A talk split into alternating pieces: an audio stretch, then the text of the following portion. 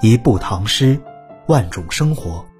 唐诗九味系列解读节目第一期，欢迎您的收听。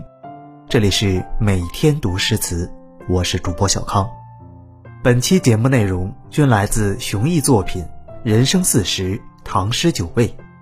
本系列从书中精选十首唐诗经典，带大家体会十种不同情绪的生活。今天选读的篇目是杜甫的《登高》，体会人生暮年的。百感交集。登高，杜甫。风急天高猿啸哀，渚清沙白鸟飞回。无边落木萧萧下，不尽长江滚滚来。万里悲秋常作客，百年多病独登台。艰难苦恨繁霜鬓，潦倒新停浊酒杯。俗话说，文无第一，文学作品很难分出胜负，到底孰优孰劣，往往只是各花入各眼。有时候大家相信公论，认为多数人说好的一定是好的，但高明的作品。往往不会流俗，只能被少数人欣赏。那么，少数权威的意见就一定可以做准吗？也不尽然。时代风尚和个人偏好都会影响他们的判断。你可以相信自己的判断吗？人总是会进步的。你在今天下的判断，不一定还能得到明天的认可。这样看来，想要选一首可以代表唐诗最高成就的诗。必然是一件不可能完成的任务，但我真的可以选出一首，那就是杜甫的《登高》。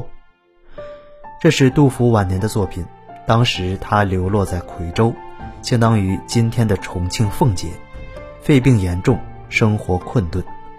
大约在重阳节那天，他孤身一人登高远眺，长江沿岸的萧瑟秋景，让他触目伤怀。诗的意思不难理解。先写登高所见景象，秋风凛冽，江边的树林里传来猿猴的哀鸣，江心的沙洲上冷冷清清，鸟儿正在欢唱，无边的落叶萧萧飘坠，江水滚滚奔流，在这样的萧瑟气氛里，诗人检讨了自己的一生，一年年颠沛流离，辗转万里，突然羡慕还巢的鸟儿。忽然间，人就老了。时间像无尽的江水一样无情的流逝，自己也已经迎来了人生的秋天。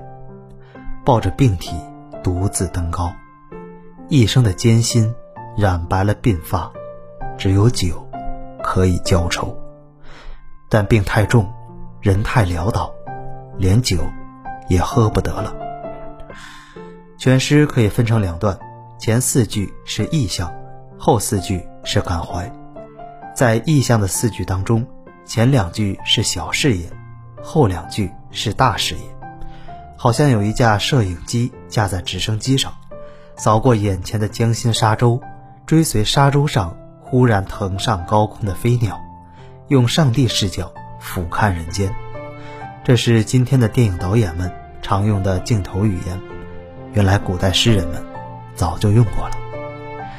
这种镜头语言会让近景里的事物一下子变得渺小，让刚刚引你注意的东西一下子变得微不足道，让那些或沉重或鲜活的喜怒哀乐一下子被苍茫感冲淡。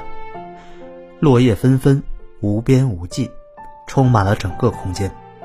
江水奔流，无穷无尽，亘古以来就是这样。到千万年之后，也还是会这样，充满了全部的时间。当你仔细体会“无边落木萧萧下，不尽长江滚滚来”这组著名的对仗，你会发现，前一句给你无尽的空间，后一句给你无尽的时间。这样一来，前两句近景里的猿啼和鸟飞给你带来的感受，就会悄悄发生改变。流水是对时间的隐喻，这个梗还是孔子埋下来的。孔子在河边发出过一句著名的感叹：“逝者如斯夫，不舍昼夜。”同样站在水边，孔子看到的是水不可挽回的流去，杜甫看到的却是水无法抵挡的奔来。也就是说，虽然杜甫用到了孔子的梗，但感觉发生了微妙的变化。当看到的是流去，你的心里是怅惘和无奈；当看到的是奔来，你的心里是恐惧和悲哀。从高处眺望长江，看着波涛翻滚，你既可以看成流去，也可以看成奔来。去和来，其实在客观上都是一回事，但在主观上到底会形成怎样的视角，这就取决于你当时的心境了。境由心生，你看到的一切事物、一切风景，都不可能是客观的，而只能是被你的心境。渲染出来的，杜甫看到的是不尽长江滚滚来，奔来的视角产生了巨大的压迫感，足以使人屏住呼吸，仿佛渺小的自己赤身裸体，无依无靠，眼睁睁看着排空巨浪扑面而来，无处可逃。无边的落叶是自然界的秋景，暮年的诗人对这样的景象。格外敏感，他看到的是岁月的无情，无尽空间里的萧萧落叶和无尽时间里的滚滚波涛，压迫着诗人那颗脆弱的心，让他生发出在日常环境里不容易发生出来的感触，这才有了“万里悲秋常作客，百年多病独登台”的反思。万里两句。完全不合古汉语的语法，但诗歌的语言就是要有各种倒装和省略，和常规的语法不同，才能把人带到现实生活以外，在陌生感中产生审美的心态。万里对应的不是悲秋，而是常作客。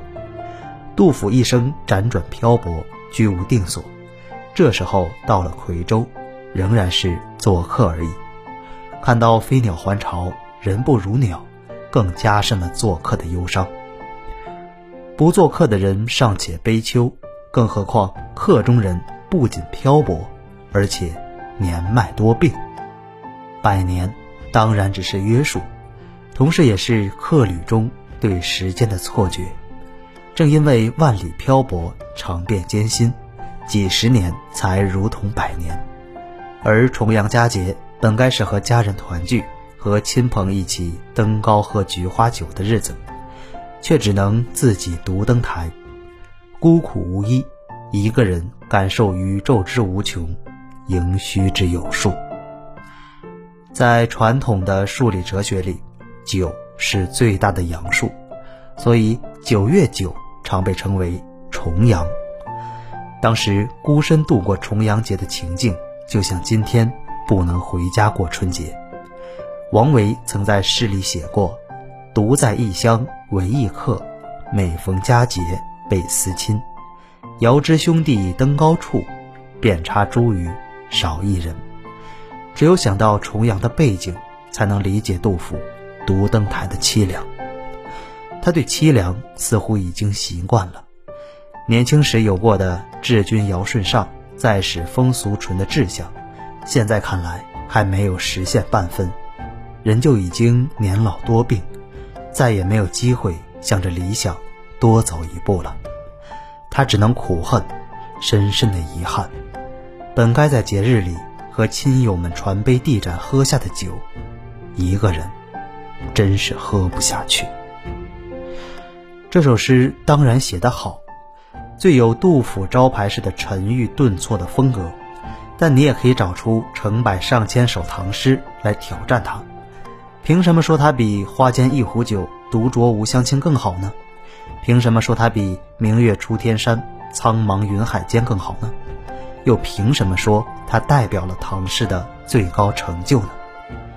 说到理由，就要从诗歌的体例说起。这首诗在体裁上叫做七言律诗，简称七律。七言是指每句诗固定七个字，律指的是格律，也就是格式、法律的意思。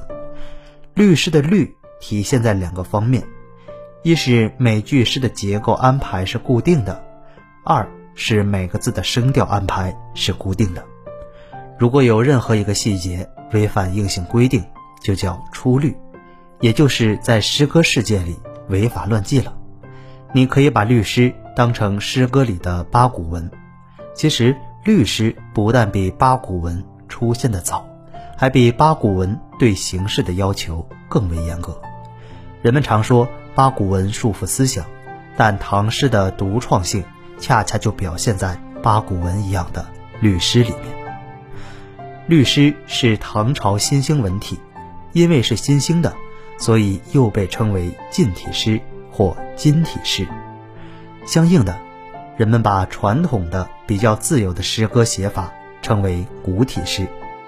古体诗既不讲究章法，也不大在乎音调，只要大体上每一句的字数相同，每两句都押韵就可以了。